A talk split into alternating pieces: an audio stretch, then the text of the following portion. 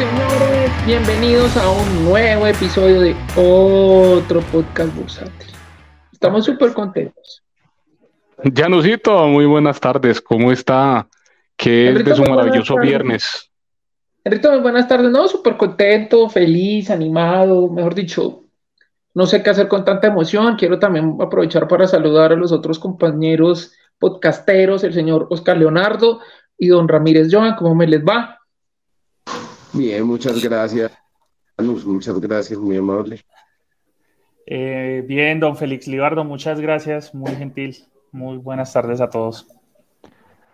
Después de esos cordiales saludos, Enrique, ustedes están muy emotivos. Sí, sí, sí, se, nota la, efusividad y la emotividad de todos. Eh, los noto tristes, los noto acongojados. Eh, yo sé que la, bolsa está eh, en un estado paquidérmico cada vez más, los volúmenes cada vez son más críticos y crudos, eh, pero, pero bueno, por, lo menos hay noticias para, reír o para llorar. Em, así que... Quiero antes, antes de cualquier cosa hacer una anotación, qué pena interrumpirlo, patrón. Nótese cómo como esta semana el patrón quedó lejos del descache de la semana, no empezó con ese tema, no lo mencionó, ni lo pasó de largo, ¿no? No, de hecho, de hecho iba a decir que, que eh, el Colcap esta semana cerró en 1133, muy cerca de donde había estado la semana pasada, prácticamente no hizo nada, no pasó nada. Eh, pero Perdón, eh, ¿quién fue el bajó a 1111 de, de 1133, yo creo que fue Julio, me parece, el que puso el, creo que le había puesto 1140 o algo así. Eh, porque todos ustedes habían estado positivos, incluso más positivos que Julio, si no estoy mal, y yo había sido el negativo que había puesto el 11-11.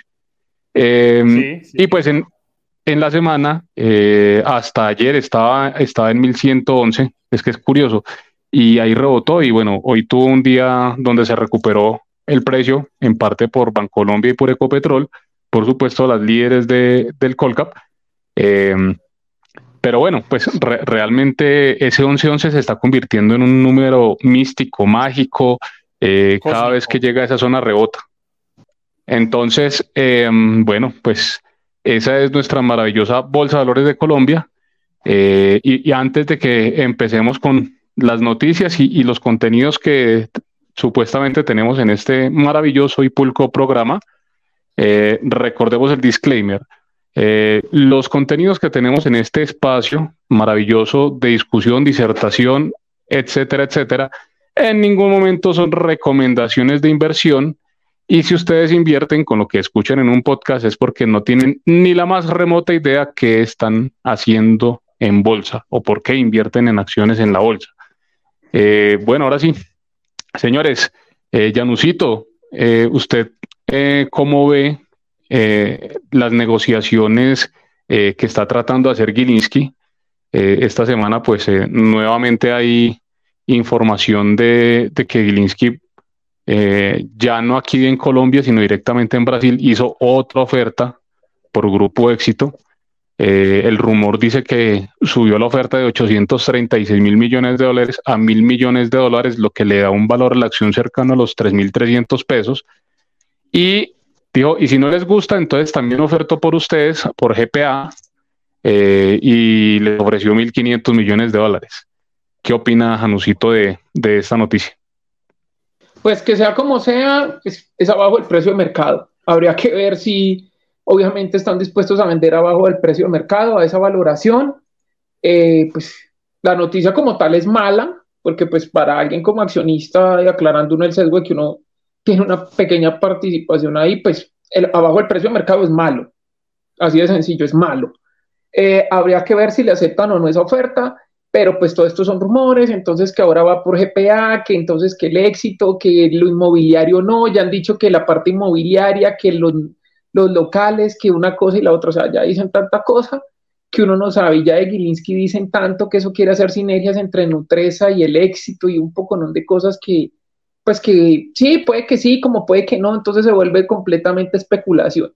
¿Qué pasa ahí? Pues obviamente la oferta es muy baja, la oferta es mala, o sea, que a él le convenga y que a él le parezca muy bueno, lo que sea, pues será una oferta muy oportunista de parte de él, está tratando de aprovechar la coyuntura, pero como tal la oferta es mala, es abajo del precio de mercado, eh, está dando por descontado unos múltiplos horribles, porque pues las métricas a las que hace precio pues son unas métricas peores que las que cualquier retail aquí, y ni qué decir con retail de, en otras zonas geográficas, entonces como tal la oferta es mala. Eh, prácticamente a quien haya entrado a éxito recientemente, pues la oferta es mala y salen prácticamente perdiendo todos. Si esa oferta se acepta así, a ese precio, casi que todo el que es accionista recientemente del grupo éxito sale perdiendo dinero. Correcto, Janusito. Don Joan Ramírez, ¿usted qué opina de nuestro querido y amigo eh, sagaz, muy sagaz, eh, Gilinski, eh, tratando de hacerse un negocio muy importante para el país, que, es Grupo Éxito, eh, incluso ya yéndose a Brasil a ver si allá sí le cogen la caña. Pues el tipo me parece un zorro viejo y de cualquier forma ya nos va a salir perdiendo, eso sí lo tengo claro. no mentiras, Félix. Esperemos que no sea tan cruel. no, no, no, no, no, pero es que no, es que no es crueldad, es la verdad. O sea, uno porque va a decir, no, es que van a ofrecer 7 mil, 9 mil pesos por acción. Si mira que mejoró la oferta y está ofreciendo mil pesos abajo del precio de mercado. Y eso que es que mejoró la oferta. O sea, ay, dele gracias a Dios que antes les estoy ofreciendo un poquito más. No, pues gracias disclaimer, tengo CBD afuera, entonces a mí me favorece pues que, que oferte por CBD o por éxito por, por cinco lucas, me, pues si, si es a eso, salgo bien librado. Bueno, pero eh, usted ve probable que, que acepte GPA estos mil millones que ofreció por éxito o que le coja la, eh, mano, que le rape la mano por los mil quinientos eh, por GPA pues hay que ver qué tan desesperados están. Yo creería que, es como ellos están, están tirándoles los lances hasta que llegue un punto en que se sienten a negociar. Pero yo creo que esa gente si ya, ya ofertó por una y está ofertando por la otra, es que realmente ya se había un interés serio y no era por como por cañar a ver si, pues por tirar el anzuelo. Yo creo que ya sí hay como, si hay como algo más serio. ¿Ustedes qué creen? Mm, yo todavía creo que es por aprovechar la circunstancia. La enorme necesidad que tiene Casino eh, está pues muy cerca de entrar en default, está entrando en impagos de proveedores, necesita mucho la plata, entonces yo creo que es más oportuno pues, aprovechar ese papayazo, más que sinergias que pueda hacer con Otresa y el crecimiento que pueda hacer después con la empresa, yo creo que es más eh, un tema de oportunidad de negocio pero hay una cosa, pero es que hay una cosa, eh, Casino sí tiene problemas, pero es que Casino no es el dueño de GPA. Es un accionista importante, pero Casino no es el mayoritario en GPA. O sea, hay que tener en cuenta una cosa, y es una opinión, que Casino, sí, es accionista de GPA, tiene el 41, 42% creo, no es el mayoritario. Entonces también puede decir, sí, que Casino tenga el problema, pero pues tampoco van a a salir a feriar la empresa porque Casino necesita plata. El plan de Casino con este tipo Kretinsky y estos también es de, capitalizar la empresa como tal, pero hay que ver que en GPA no se hace simplemente lo que Casino diga y punto. Que Casino sí sea el mayoritario en grupo éxito. Eh, perdón, GPA sí es el mayoritario en grupo éxito. Sí, GPA, pero Casino no es el mayoritario en GPA. O sea, es como un tema distinto aclarando que sí es un accionista importante, más no el mayoritario. Muy claro. Don Oscar, ¿qué opina de, este tema? Eh, pues es movida estratégica de Gilinski a nivel del esquema de la oferta. Recuerden que el precio de la primera oferta estaba muy cercano a lo que Casino había declarado en Francia que era la necesidad de dinero para reestructurar, aproximadamente 900 millones de dólares. Tiene razón Janus en que eh, Casino, pues directamente no es mayoritario a nivel de éxito, pero Casino sí tiene una voz muy fuerte a nivel de las votaciones en asambleas de GPA para aceptar o no eh, una posible oferta. Sabemos también que ni por el Chira le iban a soltar en esa plata. Lo que va a pasar acá es lo que dijo Joan. Estamos hablando de un proceso de negociación. El hombre empezó ofertando barato para tener margen de maniobra hacia arriba y a, eh, medida que vayan acercándose las partes, eh, el tema pues se va solventando. La situación es que a Gilinski le aparecieron, eh, llamémoslo piedras en la rueda, que son los dos inversores que están ofreciendo rescatar a Casino. Estoy seguro que si esos inversores ofrecen rescatar a Casino, eh, lo hacen pensando no en deshacerse de éxito inmediatamente, sino de poderlo vender a una mayor valorización. El precio bajo de éxito va en función de la, de la urgencia que manifestó Casino de vender sus, sus participaciones en, GPA y en, y en éxito. Sí, de acuerdo, Oscar. Ahora, em, yo creo que Gilinski va a seguir subiendo su oferta si, si GPA no, le, no se la acepta ahora, pero, pero pues no creo que oferte por encima de los de lo que está mercado hoy la acción. O sea, no creo que se vaya por encima de los 4.000, 4.200, que eso da como cerca de, de unos 1.500 millones de dólares más o menos. No tendría eh, por qué hacerlo en, en un escenario como el actual, que es único oferente aprovechándose de una necesidad. Pero piense que ese escenario cambiaría radicalmente si el orden del proceso cambia. Es decir, si aceptan la oferta de uno de los inversores que hay en, en Francia para rescatar a Casino, una vez que capitalizado se haga la transformación de deuda a acciones, eh, pues digamos que de alguna manera desaparece ese afán y el nuevo dueño va a querer recuperar su inversión y esa recuperación pasa porque si se da una venta lo haga una valoración correcta. Pues nosotros sabemos que definitivamente lo que ofreció Gilinski no está ni cerca de lo que sería una valoración correcta de éxito. Entonces ahí ya eh, el escenario cambiaría. Mejor dicho, la ventana de oportunidad de Gilinski se da mientras no se meta eh, un tercero a rescatar a Casino directamente o mientras no llegue una oferta competidora directamente a GPA por éxito. Oscar, pero depende a quién pongan a valorar a éxito, porque si ponen a unos que conocemos aquí, quedamos debiendo. Toca hacer una rifa para pagar o, un bingo Solfín, Solfín, Solfín. Solfín. Eh, eh, lo que pasa es que vuelve y juega. Ahí el tema pasa por cuál es el escenario en el momento en el que se den las ofertas. un inversor francés no va a llegar a meterle 900 millones de dólares a casino para luego salir a regalar éxito. Va a tratar de maximizar lo que pueda recibir por éxito. Va a salir a buscar, eh, va a salir a ofrecerla, mejor dicho, y a ofrecerla a un precio mejor. Oscar, ahora, el otro punto es que estos inversores que están em, tratando de, darle más liquidez a Casino, de rescatarla. Eh, son pues son, son ya accionistas de Casino que, que pues prácticamente están dando por perdida su, inversión de lo que tienen actualmente. Eh, y el resto de los accionistas de Casino, incluyendo el señor Nauri, que es eh, el principal, uno de los más grandes. Ellos pierden pues el control. Con cualquiera de las dos ofertas, Henry, ellos pierden el control y lo tomaría el grupo de Kretinsky o el grupo del, y el otro inversor que no me, los otros dos inversores, perdón, hay un grupo que son dos, o sea, hay uno que es Kretinsky y la K no sé qué cosas, y hay otro que son como que tres o cuatro, o sea, hay dos ofertas, la más alta es la oferta de Kretinsky y, el otro accionista. En cualquiera de los dos casos, el resultado es que los actuales pierden como tal el control. O sea, Sí o sí pierdan el control y esas dos ofertas se toman, cualquiera de las dos. No, no solamente el control, sino que prácticamente pierden toda la inversión porque la dilución mm, los lleva casi que a cero. Entonces, eh, ese, ¿qué, define la junta directiva de casino?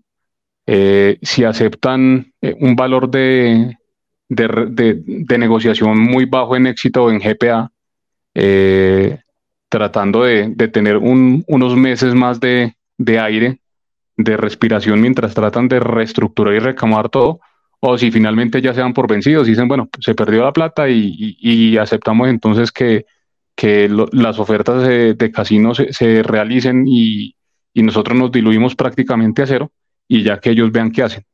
Entonces depende de pues qué, qué, piense hacer los, los accionistas actuales de casino si tratan de, buscarse un respiro regalando a precio de huevo GPA o, éxito, o ya se dan por vencidos y, ya, pues eh, que vengan los nuevos. Yo creería que la parte, no sé, aclaro, sesgo, no sé, estoy dando yo también mi disclaimer, es un sesgo, que el tema se decanta por, el, por la oferta de alguno de los dos grupos inversionistas. Yo creo que por ahí va la cosa, se enfocan en el tema de Francia, en salvar la operación como tal en Europa, que es muy competida, pero se enfocan en salvar como tal la operación en Europa y salen de los negocios en Latinoamérica, pero creería yo, aclaro, sesgo, a un precio más razonable que salir a feriar eso, porque igual, o sea, es igual, ¿cómo quiere perder más? O nos diluimos y regalamos todo, o aceptamos esta oferta y después vendemos a mejor precio. ¿Qué o sea, ¿por qué lado prefieren? Como quien dice, escoja su veneno, feriar todo lo que ya. Pasa es que, lo que pasa es que, Janus, de pronto si, si el tema entra en impagos, mm, pierden hasta la posibilidad de escoger qué veneno tomarse. Esa es la otra vaina, ¿no? Que obviamente pues tienen, tienen un plazo para eso, lo solicitaron ya en un tribunal en Francia habría que ver de acá ese plazo qué negocian como tal, eh, hasta dónde irían, pero pues yo creería que eso se va por el tema de la oferta de alguno de los dos grupos inversionistas y me decantaría por creer que probablemente el control, si eso se da así, lo tomen Kretinsky y el otro y el otro accionista y no el grupo de los otros cuatro. ¿Y por qué les dice Kretinsky? Porque tiene que ser tan hiriente. No, es que así se llama, es que ese es el apellido, Daniel Kretinsky, el checo. Kretinsky, Kreilinski, una cosa así. Ese es el ah, apellido. muy bueno. Ah, muy buena broma. Félix, ¿cuál sería su precio en pesos colombianos de éxito?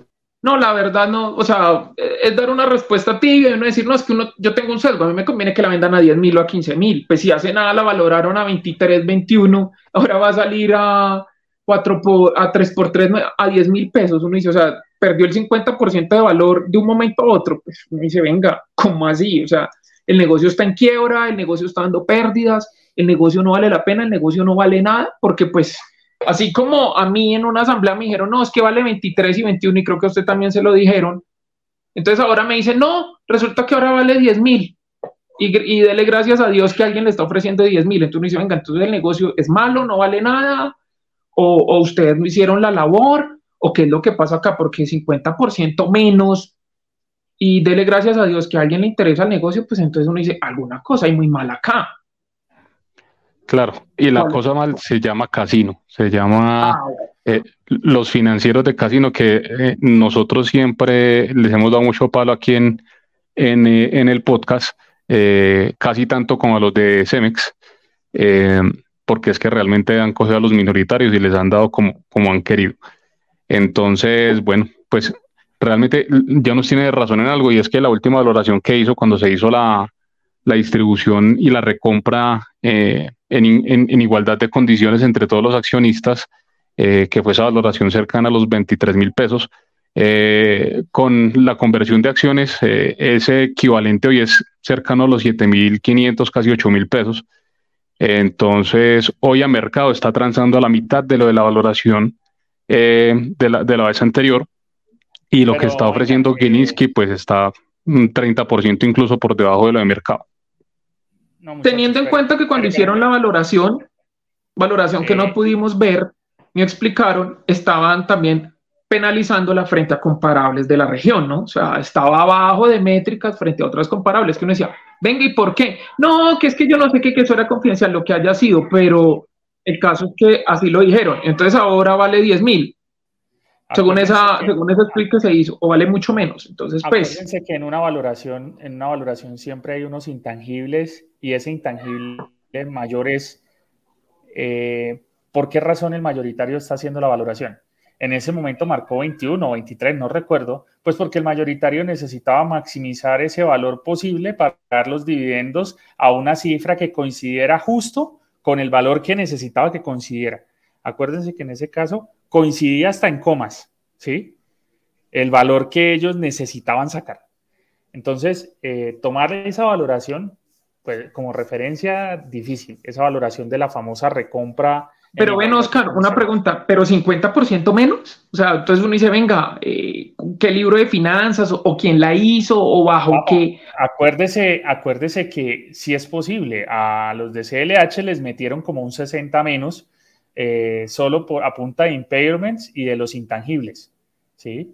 Bueno, no, por eso, o sea, yo por eso lo, que le digo a Joan, yo un precio exacto no, precisamente porque uno tiene que saber el historial de con quiénes está hablando. Y uno ya sabe con quiénes está hablando y lo que han hecho. Entonces ahí uno da un precio, y usted puede esperar lo peor. Exacto, hay que acordarnos que eh, cuando estamos en valoraciones, las valoraciones no son una ciencia exacta. Parten de muchos supuestos que son los que le, le introducen un rango de variación de cero a infinito. Una, empresa se la pueden valorar tan barata como ellos quieran eh, o tan cara como usted la necesite. Ahora, yo estoy en un rango, o sea, yo, yo tengo una perspectiva diferente. Yo creo que al final eh, una decisión salomónica que dejaría contento a todo el mundo, entre comillas. Eh, Hasta Janus. no sé si a Janus, pero, y por eso puse el comillas, para mí ese negocio va a terminar haciéndose a valor de mercado. El negocio por éxito termina haciéndose a valor de mercado. Ya tenemos precedentes en ese grupo de hacer ventas eh, parciales a valor de mercado. Eso mismo puede pasar acá. En cuanto esté en lo que esté el mercado en ese momento, en el momento en el que se dé la transacción. Sí, que eso fue lo que pasó con, con Asaí, ¿no? Eh, ellos, eh, GPA escindió su negocio mayorista eh, que es, por decir algo, como el macro que hay acá en Colombia. Eh, escindió todos los supermercados, todos los, eh, todas las marcas ahí que eh, eran cerca de, no sé, 150, 160 tiendas y la vendió en tres partes, si no estoy mal, y todas las tres ventas las hizo a mercado. O sea, no, no negoció ni por encima ni por debajo, sino pues a valor básicamente. No, a mercado porque es difícil una transacción de ese tamaño mercado. Tiene que, eh, correcto, a valor, de, mercado. Correcto, a valor de mercado. Entonces, bueno, pues eso es el, tema con, con nuestros eh, no tan queridos amigos de casino, eh, que andan muy, muy enredados. Don Gilinski huele sangre en la arena quiere capitalizar, aprovechar ese papayazo de la necesidad que tiene Casino.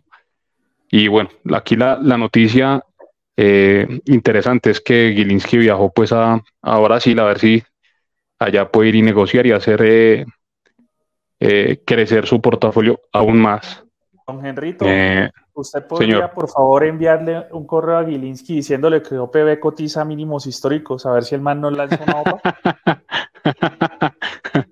Sí, ojalá. A, mí sí no me chocaría una, una hostil de, de Gilinski por otro podcast bursátil.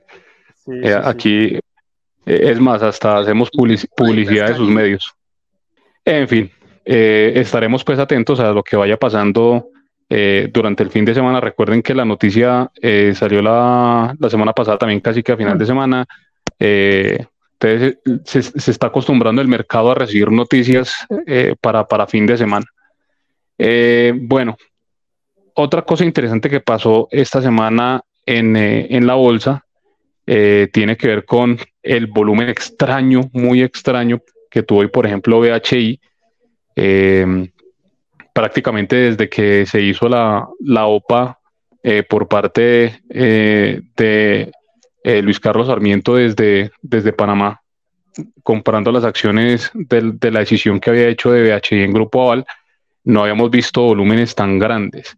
Eh, esta semana eh, y pues prácticamente hoy, pues la semana, en la semana se, se eh, transaron casi 14 millones 200 mil acciones y un volumen de ese estilo pues no se veía desde finales del año pasado. ¿Ustedes qué creen? ¿Será que se viene ahora sí la, la, recogida de, Luis Carlos por ese puchito que queda de, de BHI? ¿O o qué, teoría, qué, hipótesis tienen con, con esos volúmenes tan altos? Es que tenemos sesgo de confirmación. ¿En cuánto cerró y Henrito? No, cerró en 2.18, o sea, sí, no, tuvo... no tuvo... 2.17.10. Entonces... más presente o qué? No, el, volumen es brutal. O sea, lo que, lo que digo, o sea, no se veía un volumen así desde, desde eh, finales del 2020, cuando se hizo la última recogida por parte de Luis Carlos. Eh, entonces, es un volumen muy, muy alto, pero lo curioso es que transó a mercado, o sea, transó, no, lo hizo ni subir ni bajar, la acción estuvo flat. Eh, entonces, por eso, ¿cuál sería la especulación ahí? ¿Cuál sería la, la hipótesis? ¿Será que ahora sí se viene una OPA recogiendo lo que, lo que sobra o qué, qué opinan ustedes? Pero es que pues digamos que yo tengo sesgo de confirmación porque pues estoy cargado del activo, entonces pues no sé, difícil, difícil. ¿Qué dice don Oscar? Eh, bueno, la, la, respuesta, como dice el dicho, la respuesta seria es, eh, hay cruces de extranjeros bajándose fuerte de esa acción. Eh, y pues sí, es posible, es posible que, que se dé esa OPA desliste por un lado. Eh, ahorita no lo sé. ¿Y a qué precio? Sería la pregunta. Si Sarmiento le ha aprendido algo a Gilinski, ofrece 2.60 o 2.50 por, esa, por ese desliste y, y recoge un montón. Entonces. Eh, eh, es más, a 2.40 recoge un montón porque ese fue el, el techo del último rebote donde mucha gente salió a vender fuerte después de la, de, la entrega de los dividendos. Correcto, después de los dividendos. Eh, a 2.40 transó un montón y de ahí empezó a caer pues lento y seguro. Pero, pero a 2.40 yo creo que la gente, la gran mayoría de los que tengan VHI, felices le entregan. Exacto. Eh, la otra teoría que ya cae dentro de lo que se denomina teoría de conspiración es que en estos días se recibieron dividendos de HEP, o hoy se recibieron dividendos de HEP, y eso le da una caja de siete cifras a, de siete, ocho cifras al capitán Juan Pablo, eh, y el hombre pues salió a comprar como si no hubiera un mañana. no descarto esa teoría tampoco, no la descarto porque eh, conociendo a, al capitán Juan Pablo Turbulencia Gómez, con seguridad que, lo hace, porque él es BHI Lover. Eh, Janusito, ¿alguna otra teoría conspirativa con ese enorme volumen de, de de, de esta semana? No, pues creo que ya lo dijeron todo y me iría por lo mismo. De pronto, acumulación ahí, eh, otros también saliendo del activo, pero obviamente, pues para que haya ese volumen es porque hay otro interesado, ¿no? ¿Quién? Habrá que verlo y por qué. Creo que también puede ir por el lado de lo que ustedes dicen, probablemente, y yo creo lo mismo que BHI es una acción que tiene su tiempo o sus días contados en la BBC, ¿Hasta cuándo? Ni idea, pero creo que BHI probablemente termine deslistada en algún momento. Bueno, esperemos que, la próxima semana tengamos algo más de luces de que puede estar moviendo así la acción. Eh, y bueno, ojalá, ojalá no sea ninguna marranada contra los minoritarios como suele suceder en esta BBC. No, no, no, Sarmiento, Sarmiento tiene una característica y es que el man no hace marranadas, pero tampoco paga locuras. El man ofrece un peso arriba del valor justo siempre. Fíjense la decisión, o sea, analicen los movimientos que él ha venido haciendo. Cuando hizo la decisión de BHI de Aval y Bogotá, cuando usted miraba el neto, era una liberación de valor importante, pero no estaba feriando lo que él estaba entregando tampoco, ¿sí? Cuando usted mira eh, las ofertas que hizo en las anteriores OPAs eh, por BHI, eh, las ofertas no, o sea, no estaban mal, 2.93 era un buen precio, pero tampoco estaba pagando cuatro veces valor en libros. Entonces el tipo, el tipo se caracteriza por no darle por la cabeza al minoritario, pero tampoco lo enriquece de un solo golpe. Sí, bueno, de acuerdo. Son eh, metodologías muy diferentes. así que bueno hay una cosa, ¿no? La BBC se está volviendo un poquito tenebrosa en el sentido de que hoy día las sopas, cuando antes las sopas se pagaban súper, súper bien, hoy día hacen una sopa y uno le das como miedo. Como, uy, ¿será que están ofreciendo abajo? Uy, ¿con qué me van a salir? No, pero. Dios mío, qué susto. Yo estoy de acuerdo ahí con usted, pero ahí hay que, hay que ponernos serios como mercado porque, a ver, me explico. Todos nosotros sabemos que en la parte baja del ciclo del mercado es donde se vienen las sopas, donde le decimos a, las empresas hagan recompras. Pero estando en la parte baja del ciclo pedimos sopas y recompras a precios de burbuja para quedar contentos. Y pues así tampoco. Se supone que el que manda una OPA es para aprovechar el bajo precio. ¿Por qué? Pues porque, ajá, está aprovechando los precios bajos. Lo mismo pasa con el tema de las recompras, ¿sí? Nosotros pedimos, ah, es que las empresas hacen recompras, pero estamos pidiendo recompras para maximizar el, beneficio de la compañía o para que me dé una salida cara. Y ahí es donde viene el punto de, oiga, no, sí, recómpreme. Voy a poner un ejemplo típico. Yo quiero que me recompren Grupo Argo en 15 mil, pero ¿para qué lo van a recomprar en 15 mil si el mercado se la está vendiendo en 9,600? ¿Sí? No, por eso. pasa con las sopas. Entonces, ¿cómo no, O sea, que eso es cierto. El, el, tema, Oscar, es que sí, eso es muy válido, eso es muy cierto. El tema es que da pánico porque usted dice, oiga, yo compro barato o unas métricas bajitas y me hacen una OPA y me pagan aún más abajo. Entonces uno dice, eso es lo que se está volviendo un poquito tenebroso porque antes uno veía una OPA y por lo menos te pagaban mm, unas métricas, pues un poquito, dice uno, respetables. Hoy día en una OPA uno se puede llevar un trasquilón que uno dice, hey, pero ¿cómo así? Sí, mire lo que pasó en CLH, ahí hay un ejemplo claritico. Mire lo que puede pasar en éxito, otro ejemplo claritico. Ah, que Nutresa fue más alto, no sé qué. Sí, tenía su particularidad el tema de Nutresa, tuvo sus particularidades. todo. Es otro cuento. Exacto. Pero, o sea, sí, Nutresa es otro cuento, pero los, los, el historial reciente, hoy día las sopas dan es miedo, porque uno dice, uy, güey, madre, me van a hacer una OPA y de pronto me ofrecen es bien abajo, y uno dice, uy, yo que compré barato y me llevo un trasquilón también de otro 30% ando comprado supuestamente barato. El tema es que en la BBC es barato, es qué y hasta dónde, porque mire los precios, los precios que estamos viendo en la BBC, uno dice, uy, eso está barato, sí, y sigue cayendo. A los que compraron CLH a 6.500 creyeron que la estaban comprando barata. Ahora, cuando usted analiza y dice, bueno, y los que la compraron a 1500, pues eso la, sacaron del estadio y la aguantaron hasta la OPA, más 300. Digo que hace 1500 compraran. Ay, no me diga que fue Orlando Santiago. no sé. Eh, la anterior declaración solamente compromete al señor eh, Ramírez Joan, no compromete al resto de selecto grupo de panelistas de otro podcast bursátil. no, mentiras. No, es que ya toca, ya toca cuidarlo ya toca cuidarnos. Yo ya les mandé, yo les mandé por ahí una foto del escuadrón Fénix que anda circulando por las calles. y uno no sabe si golpeando indigentes o qué, bueno, en fin. Eh, señores, cuidado saliendo, cuidado saliendo, Oscar, cuidado saliendo, lo cogen a pata o Henrito. Pila. Sí, sí, sí. Bueno, en fin. pero, pero ya hablando en serio, una persona que compró a 1500 y vendió en la OPA, en la, en la última OPA, goleó más 300 libres, más 300% libre. Mire el ejemplo de Carpac. Hace unos años, ve a Carpac. La tiraron a 1250 y después hubo una OPA como a 5000 y pico. Excelente, buenísimo. Pero el que compró cuando salió la acción, pues no hizo nada. Se jodió, de acuerdo. Estamos de acuerdo. Ya. Entonces, esos son los ejemplos. Y, pero estamos hablando de que cuando hubo la OPA por Carpac, en la BBC pues se movía más, había más emisores, no estaba como ahora que si usted se sienta a ver la pantalla en la BBC, yo creo que es más entretenido quedarse dormido.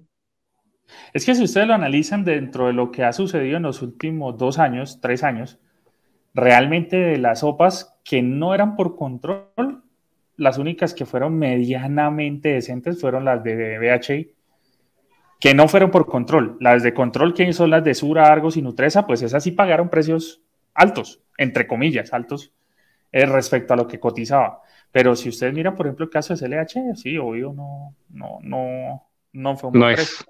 Sí, claro. Bueno, esas son las eh, características de la BBC de, hoy. Y vea, hablando de BBC, eh, hoy algo pasó extraño con BBC, de un intraday de casi el 8%, hay algo raro en esa acción. de hecho, es nuestra top mover de esta semana. Eh, ¿Qué habrá pasado con BBC? Está muy extraño ese movimiento y teniendo en cuenta pues que estamos todavía pendientes de la integración, de lo que pase con, con Mila, bueno, hay muchas cosas que están pendientes, pero bien extraño ese movimiento de casi 8% esta semana. Eh, ¿Alguna hipótesis eh, por allí, don, don Oscar? Pues de hecho no es solo lo que se movió, sino lo que quedó puesto una punta de 63 mil acciones a 10.200 pesos, quedó lista para comprar. Eh, pues todo el mundo sabe el movimiento que se espera con el tema de, de la integración de la bolsa. A nivel de los movimientos y de las aceptaciones de los intercambios, pues hay, un grupo grande de personas que prefirieron quedarse con la acción. Eh, estos movimientos, pues lo que muestran es que, primero, eh, la acción como tal de la BBC, pues todavía tiene a un grande interesado. Y segundo, eh, no sé qué tanto se le puede atribuir al movimiento de integración, sabiendo que es información que ya se conoce, a menos que sea que hay alguna información filtrada que alguien conoce, que sabe que algo de ese movimiento se viene eh, en el corto plazo, en el muy corto plazo. Eso lo vamos a ver por ahí en una o dos semanas. Bueno, pues ahí seguiremos con, con hipótesis. Hagamos un barrio rápidamente top mover de esta semana. Tenemos la preferencial de Semargos que subió casi un 6%. Preferenciales siguen ahí eh, fuertes. Eh, después de lo que pasó con eh, el cese del fuego de, de Gilinski y del GEA, ese, esa tregua, las preferenciales pues, han venido recuperando y las ordinarias han venido creciendo. Se, están cerrando los spreads a la baja, claramente. ¿Y si será que esta semana sí hubo recompras? Porque la semana pasada no hubo una sola recompra. No lo sé, no, no, no tengo eh, ni ha salido en redes tampoco noticias de la recompra. No, eso normalmente sale los días martes. Eh, por ejemplo, el, el, informe de la semana pasada salió esta semana el día martes. Y en el informe dice no se ejecutó una sola recompra la semana anterior. Sí, triste triste, triste ese tema de las recompras. Claramente en Grupo Argos, pues eso no va a pasar en la ordinaria, pero, pero en las otras debería estar pasando, sobre todo pues en, en la preferencial de, de, Grupo Sur, en la preferencial de Argos, debería estar pasando, pero bueno. Eh, señores, la tercera top mover de la semana, Promigas, con un 4%. Felicitaciones a todos los que tienen Promigas, acción muy cree de algunos por aquí. Y la cuarta, Terpel que crece un 3.8%, cerró en 7.265. Acción sota para don Oscar Cadena, eh, acción que analizamos con mucho detalle en el comité, curiosamente. Por favor, Señor. Todos los del, por favor, todos los oyentes del podcast le pasan a Oscar Cadena por mensaje interno eh, un mensajito y les pasa el número del de puntos Terpel para que les une. Gracias. sí, señor, de acuerdo. Aquí un eh, Terpel Lover, señor Cadena. Eh, sí, sin dudas. Eh, y, hicimos el análisis en el comité, pero siendo claros, les dijimos hasta la saciedad no solo pues las tesis de inversión, sino también cuáles eran los puntos negativos y los puntos a hacerle seguimiento a la acción y por qué la tesis de inversión se puede caer y qué puede salir mal. La idea de los análisis que hacemos en el comité no es dar el punto de vista de porrista, sino tratar de ser lo más imparcial posible y mostrar a qué hay que hacerle seguimiento a futuro para saber si, si el comportamiento de la compañía va bien o va mal. Entonces, por ejemplo... Vengan, una pregunta. ¿Y el que quiera participar o estar en ese comité, qué debe hacer? Debe escribirnos ahí por el, por el interno, por, por debe. Nosotros lo contactamos para eh, que participe el primer día de cada semana, el primer día hábil, eh, y comparta un, espacio bien bacán. Eh, entonces, bienvenidos todos, por supuesto, los esperamos allí. ¿Cuál es la que la semana? vamos con Corficol. Corfi colombiano. Corficol, vamos a hacer un, un análisis un poquito más detallado de Corficol. Bueno, la siguiente tomo de la semana, eh, Grupo Bolívar con 2.83%, le siguió eh, Grupo Sura Ordinaria con 2.8% y Grupo Sura Preferencial con un 2.5%. Y celebra el 90% del Twitter bursátil y el 75% de otro podcast bursátil. Eh, no, no, no, porque ya no creo que no tiene Grupo Sura Preferencial. No, pero es que usted vale por 5, Henry. Ah, ok, ah, no, no, eso no es cierto. eso no es cierto, pero. Sumaría eso. Henry, como, y como va esto, pilas por ahí, le lanzan una OPA por Grupo Osura, preferencia a las 5 lucas. no sería no sería irracional. Contratan a los que sabemos y van y les dicen, no, es que por ser preferencial y no sé qué, por derecho y discriminación, menos 50%. Pero es que si se la lanza una valoración. Ah, que ese tigre no sé qué, no, ese tigre mal alimentado, menos 20%. Si la, lanzan a menos 50%, se la pagan a valor de mercado, o sea, no les iría tan mal. sí, no, yo estaría feliz. Pero bueno. Pues viendo, eh, pues viendo como es la BBC, uno dice, ay, Dios mío, quién sabe cómo. sí, les, tirarían eso y quién sabe qué le harían. Así es, así es. Bueno, eh, luego tenemos la preferencial de Corfi colombiana con 2.34, la preferencial de Grupo Argos con el 1.33 y prácticamente hasta ahí. Eh, para notar un poco la recuperación de precio que ha tenido Ecopetrol, subió el 1%. Eh, no está pues nada mal ni descabellado esa, esa recuperación de Ecopetrol porque iniciando semana iba cayendo súper fuerte y bueno, al final está... Oiga, Henry, pero pero más bajita que la subida de las petroleras a nivel internacional. Eh, afuera hoy a petroleras hoy de 7, 8%. Ah, no, sí, sin duda. mucho más, mucho más bajita esa, esa, subida que las demás. Incluso hoy muchos activos brasileños subieron durísimo. No solamente compañía brasilera de distribución, sino muchos otros activos brasileños. El ETF de Brasil subió fuerte. Y sin duda, pues sabemos que, que Ecopetrol pues, va a estar muy amarrada. O sea, eh, difícilmente va a cambiar la perspectiva de la empresa hasta que no haya una, un cambio de, perspectiva del, gobierno. Señor Joan. Podemos hablar de top movers de Brasil, es para un amigo. Eh, no, supongo que el top mover será compañía brasileña de distribución, CBD, la dueña de GPA.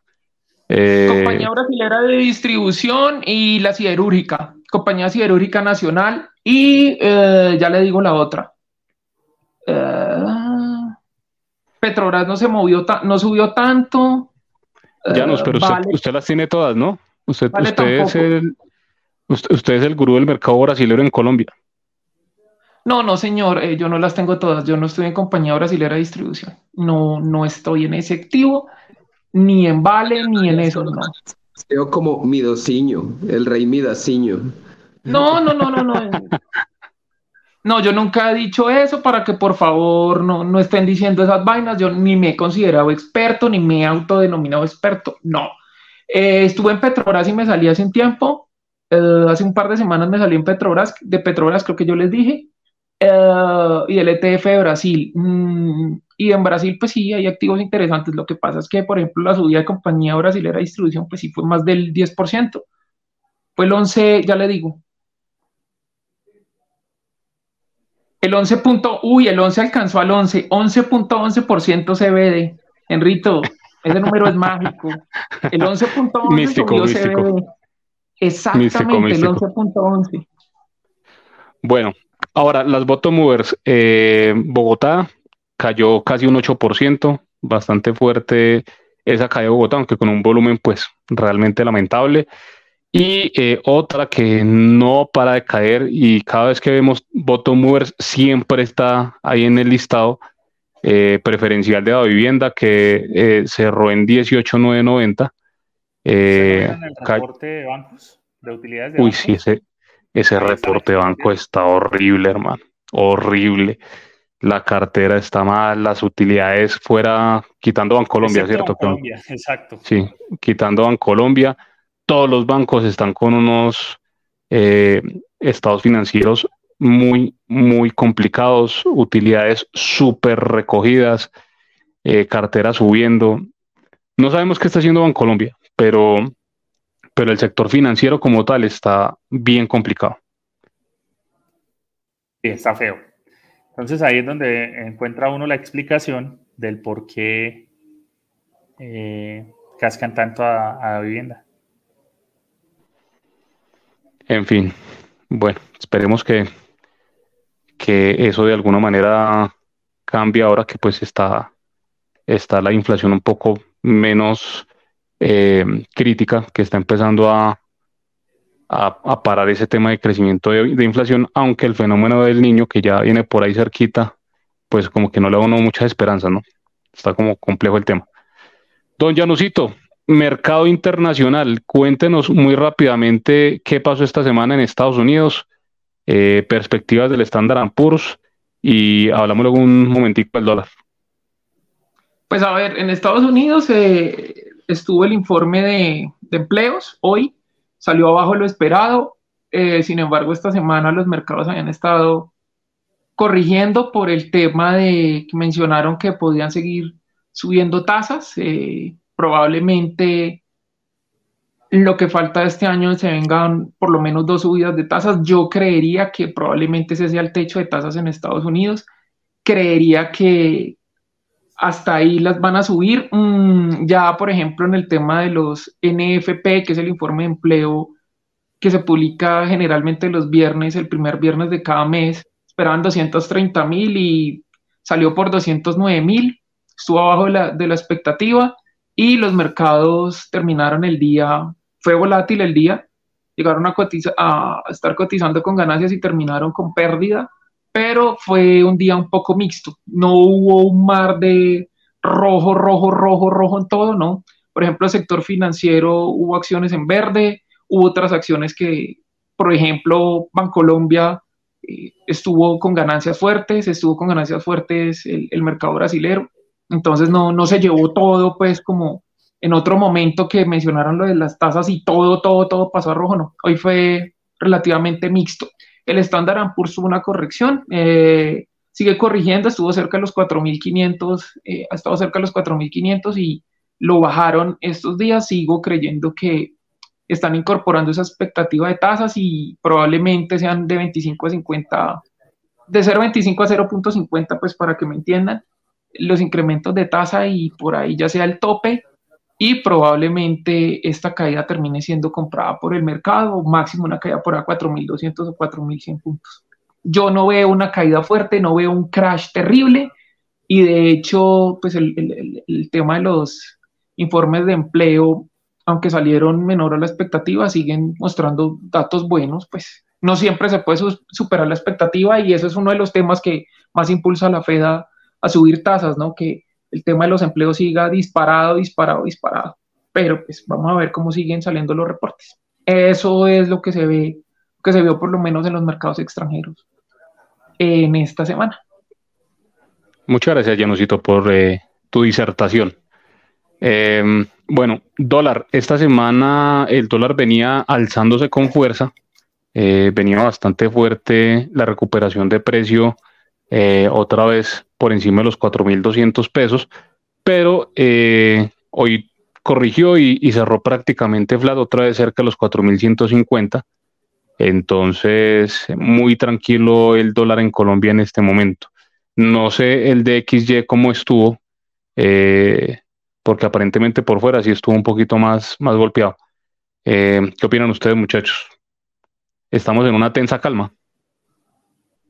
Henry, yo creo algo, o sea, es una opinión personal y es el tema de que los mercados no, no están creyendo mucho en una subida agresiva de tasas, por lo menos en Estados Unidos, porque aunque lo mencionaron, no hubo un derrumbe, pues, que uno diga, uy, el, el Dow Jones perdió mil puntos, el, el Standard Poor's se derrumbó, lo volvieron nada, no.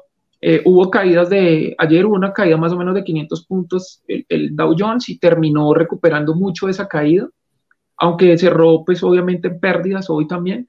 Eh, yo no he visto una venta agresiva y probablemente por eso no estén viendo una subida muy, muy, muy agresiva de tasas y por eso el dólar no esté tan disparado, por ejemplo, frente al peso y por el tema, no aclaramos, no, no le estamos metiendo política ni nada, sino que están viendo que muchas de las cosas de esas reformas se pueden seguir empantanando y ahora con el tema de lo que está diciendo Vargas Lleras y que pronto pueda irse por ese lado la vaina, al mercado, estoy hablando del mercado, le gusta que las reformas se enreden. Eso no es que nosotros lo creamos así o que nos parezca a nosotros, es lo que el mercado nos ha mostrado. No sé los demás panelistas qué opinión tengan, pero pues eso es lo que nos ha mostrado el dólar. Yo también estoy de acuerdo con Janus. Creo que el mercado no está descontando una subida de tasas, la verdad y está, estamos moviéndonos muy a la par pues, de, los, de los emergentes. Hay que esperar a ver qué pasa. Igual veo el mercado muy paquiérmico en todos los sentidos. Bueno, muy bien. Don Oscar Cadena, ¿alguna otra opinión sobre, sobre este tema de dólar? Sí, sí, sí, hay que estar pendientes de qué pasa con los bancos, los bancos pequeños y medianos en Estados Unidos. Porque recordemos que en las últimas veces en las que teníamos subidas de tasas, se vinieron quiebras de un par de bancos. Y pues sabemos que ese, ese impacto se lleva la tasa nuestra para el cielo. Entonces sí hay que estar muy pendientes ahí. Bueno, muy bien. Vamos entonces a cerrar nuestro episodio del día de hoy con la sección que más le gusta a nuestros clientes, el descache de la semana. Eh, felicitaciones pues a, Julio, que fue el menos descachado de la semana pasada. Eh, entonces, don, empecemos con don Oscar. Eh, teniendo en cuenta que el Colcap cerró en 1133, prácticamente lo mismo que la semana pasada, ¿cuál será su pronóstico para la siguiente semana? 1160. Ok, arriba. Ese, fue más o menos, eh, estamos, como repitiendo el mismo de las últimas tres semanas, ¿no? Es que no se ha movido un carajo. Don, don Ramírez Joan. Yo digo que lo mismo del último año.